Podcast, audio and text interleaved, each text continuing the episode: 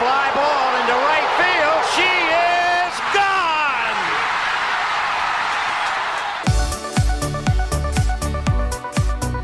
我是爱运动的子路，跟你一起聊聊运动赛事，聊聊中华职棒、中心兄弟象。欢迎收听黄色性感带。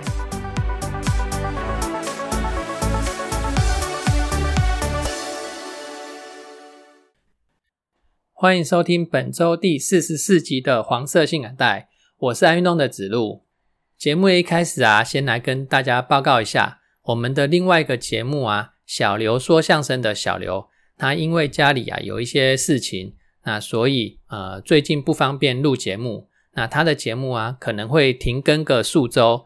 那喜欢习惯听他节目的听众朋友们，要等个几周了。那等他把家里的事情处理完之后呢？他会再回到节目上来跟大家见面。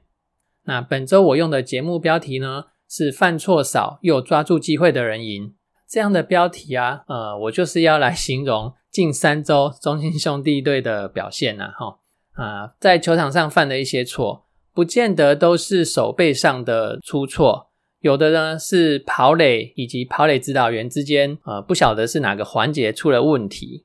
近三周就有两场这样的问题，导致比赛输掉哈。另外就是抓住机会的人赢啊，这是球赛不变的道理。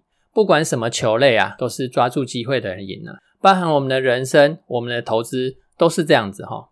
那你在投资上来讲啊，你追高杀低，这就是一个犯错的行为啦。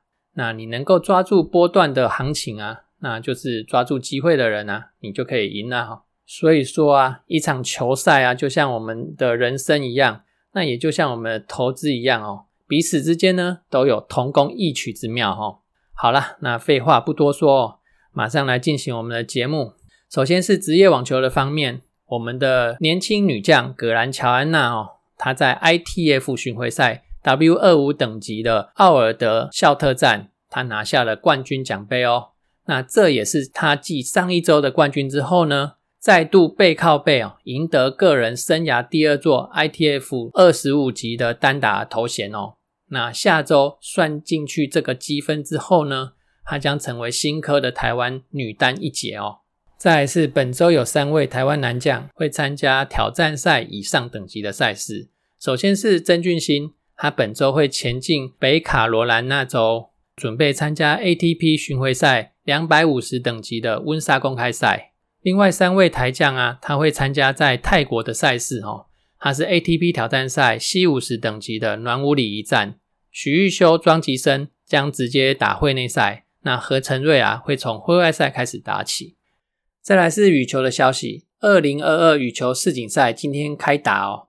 那今天比赛的第一天呢，就有四组的台湾人马出赛，其中男单的周天成跟王子维啊，纷纷打败对手晋级第二轮。那两组双打的组合，李泽辉跟徐雅琴的混双，还有张静慧跟杨景纯的女双，那纷纷都以零比二的局数给输掉了。接下来呢，我们继续帮其他的台湾选手加油吧。好，那在第一段节目的尾声呢，也跟大家说明一下，我们有新的赞助方案哦，分别是每月斗内五十四元、一百五十四元跟两百五十四元的方案。那连续六个月以及连续十二个月斗内之后呢？呃，我们也会有精美的赠品要赠送给岛内的朋友们。那虽然我们大叔的节目啊，呃，没办法跟那些专业的专业人员的节目相比啊，但我们大叔的努力啊，也希望你听得见，并且赞助我们。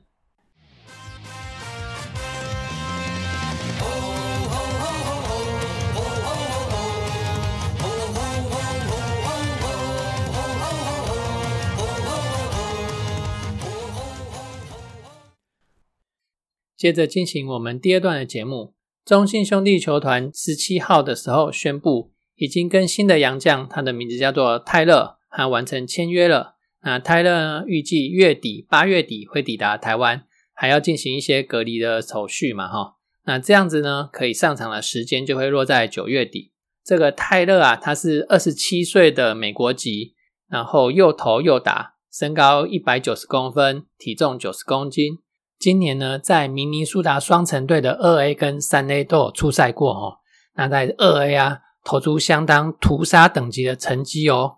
十八点一局的投球里面啊，拿到了五场的胜投，防御防御率更低到只有零点四九哈，送出了二十九次的三振，六个保送，然后他的 K 九值高达十四点二四哦，并且将面对打者人次的四十点八 percent 的人啊，都给三振出局哦，然后被对手的打击率呢，只有一成六九哦，这个压制力真的是蛮不错的哈。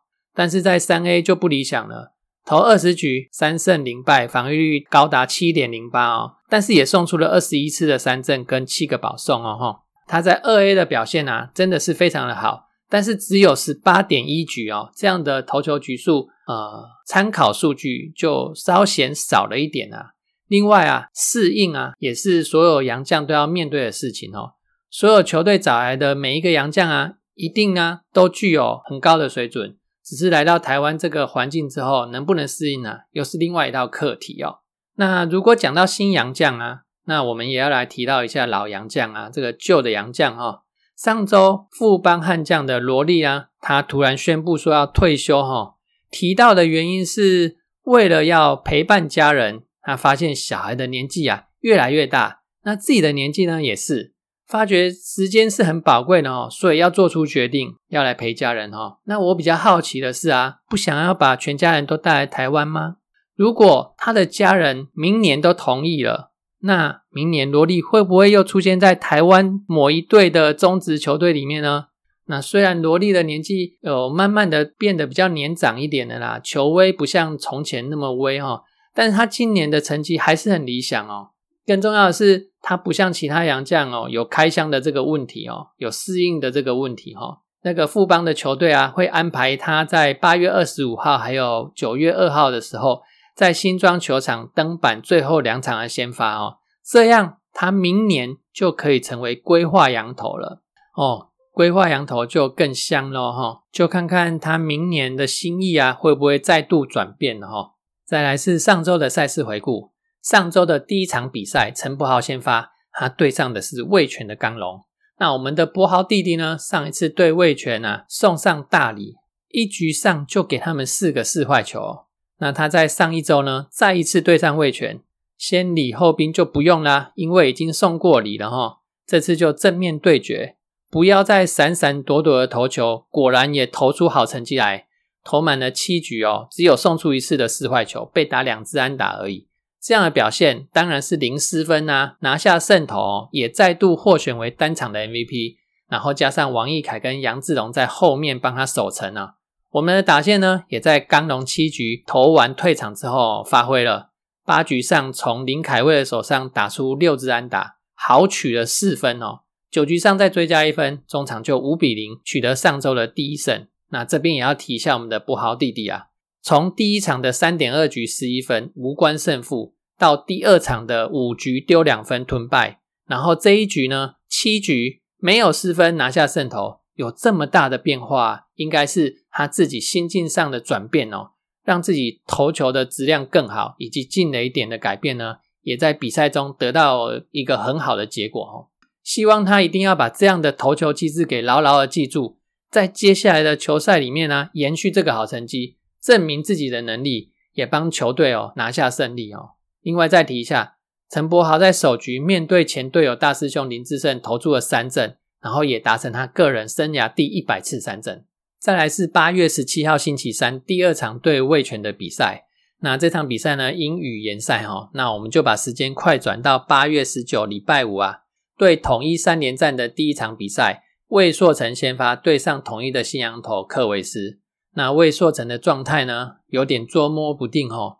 虽然账面上两局没有四坏球，但是呢，他在赛场上投出离谱坏球的状况啊，却屡见不鲜哦。爆头还有触身球也都来哦。那你说他控球有问题吗？他却又可以抢到好球数哦，好球连发，然后把对方三振，那状况还真是让人捉摸不定啊。总计他两局的投球里面就被统一拿下了五分哦，零比五哦，被统一牵着走，换上关大元来完美的守住接下来的六局，但是伤害已经在前面造成了哈，我们的打线呢，那也无法突破统一的新羊头克维斯，他的直球还有变速球迷惑了七局哦，在七局的投球里面呢，总共把我们 K 掉了十三次啊，真是把我们的打线 K 的晕头转向的哦。克维斯他投满一百球之后呢，看到他球威开始下滑哦，岳东华跟江坤宇连续安打，得分有望，但是威城啊。二垒方向，眼看就是要安打球，被村长林敬凯给硬是拦下来啊！然后快传一垒，辅助判决啊，我看是 safe 啦，但是小房间里面的人呢，他说是 out 哦。于是呢，就有这个印表机事件发生啊。朱总他不知道从哪里印出来的画面，拿去抗议哦，那也成为球场上的小插曲哦。那这个决定权在别人手上的事事情啊，就不要再多想了。把时间多花在了解自家球员的状况比较实在哦。关大元后面的完美啊，它就像雨后的彩虹哈。打击被封锁，没能为这道美丽的彩虹哦留下灿烂的结果。唉，又只能说可惜啦。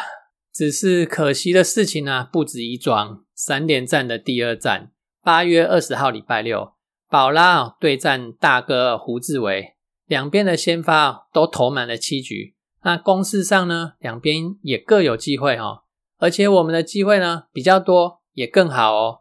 但是就欠了那么一点点，是运气吗？还是说临场作战的实力啊？这边讲的当然就是包含跑垒指导员呐那个环节啊出了问题哦。最近已经明显的两场出了问题了哦，教练团要正视这个问题哦。四局上半满垒一出局没有得分哦。然后到了七局上半，微城的安打送不回二垒上的岳小弟哦，在本垒前死的有剩哦。问题点出在哪？真的要好好面对一下哦，教练团们。然后七局上我们得不了分，七局下统一却掌握了得分机会，江亮伟跟林黛安的连续安打，这场比赛就用这一分决定胜负哦。我们是不是输的可惜？是我们的机会，但是也是对统统一的考验呢哈。那大哥胡志伟。他的临场遇到危机的时候，沉着应对，还有统一守备哦，稳住了，两次的危机都守下来了。细节做好的人赢，这个赢的也不侥幸啊！八月二十一号礼拜天三连战的最终战，出战的是吴泽元，那迎战的是前辈啊潘威伦。赛后的吴泽元他说他的状况并不好哦，所以就一球一球的投，让对方打不好就可以了。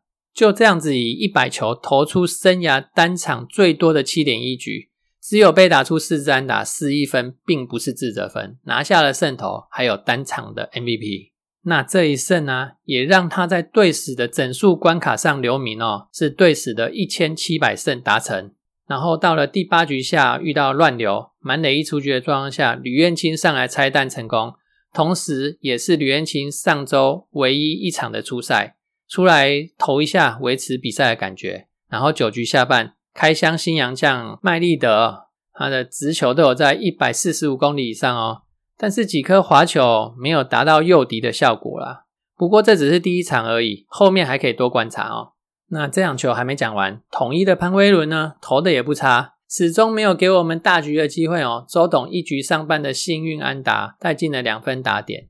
六上连四支安打，再进账两分，统一换头之后，七上我们再拿一个四分的大局哦，总算可以让我们的心里安定下来了哈。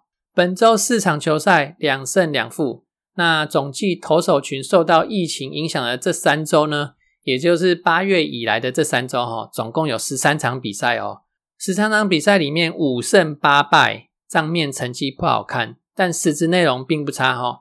十三场比赛里面呢，失分小于等于三分的比赛哦，就有八场哦，只有五场比赛的失分是大于三分的哦，可见我们投手群哦是保有竞争力的哦。那是不是打击方面不好啊？所以才导致我们这个低比分的比数很多，但是没有办法赢比赛啊？我们来看一下打击方面的数据哈，这十三场比赛里面呢，场均得分有三点六一五分，只有输给乐天的四点零零分哦。然后打击率跟长打率分别是两成六五跟三成二六，也只有输给魏权的两成七一跟三成四三呐，我们都居第二哈，只能说我们的投手群已经尽力压低失分了，但是碰上对手的状况也是很好的状态下呢，就会形成焦灼的局面哦，那就看进攻方面谁犯的错少，进攻当然呢也包含了跑垒哦，然后还有谁又掌握住了机会啊。看了这三周比赛的数据之后呢，我自己就下了个结论哈，我们的竞争力是有维持住的哦，跟上半季飘摇的状况哦并不一样哦。那接下来啊，就是要期待一个气势的反扑哦，气势的反扑带来一波连胜之后，然后才能将战绩给拉上去哦。那到目前为止呢，各队的战绩的战况呢？乐天桃园仍然以十四胜五败一和的这个战绩坐稳第一哦。味全十胜七败一和，三场的胜差居第二名。然后富邦八胜九败一和，五场的胜差居第三名。再来就是我们第四名的中信兄弟啊，七胜十败一和哈，六场的胜差占据第四名。然后统一五胜十三败垫底哦，距离首位啊有八点五场的胜差。本周的赛程呢，我们会回到主场一个三加二的赛程哦。星期二、三、四分别迎战统一、统一、乐天，然后六日呢，则是迎战味全以及富邦。再来是本周渴望达成的记录，中信兄弟球团史哈，目前有一万零四百九十九支安打，再一支安打就达到一万零五百支安打的这个里程碑。然后宝拉他快要达到五百个三振的里程碑了，再差两次而已。再来是姜昆宇有个人一百分打点的这个小里程碑。然后文杰陈文杰哦，他也有有一个个人一百分打点的小里程碑要达到。两个人目前都是九十七分的打点哦。文杰呢，他另外有一个两百支安打的里程碑哦要达成哦，目前是一百九十五支安打。那以上就是本集的节目，谢谢你的收听。对我们节目有任何的批评指教，再欢迎留言给我们。再见。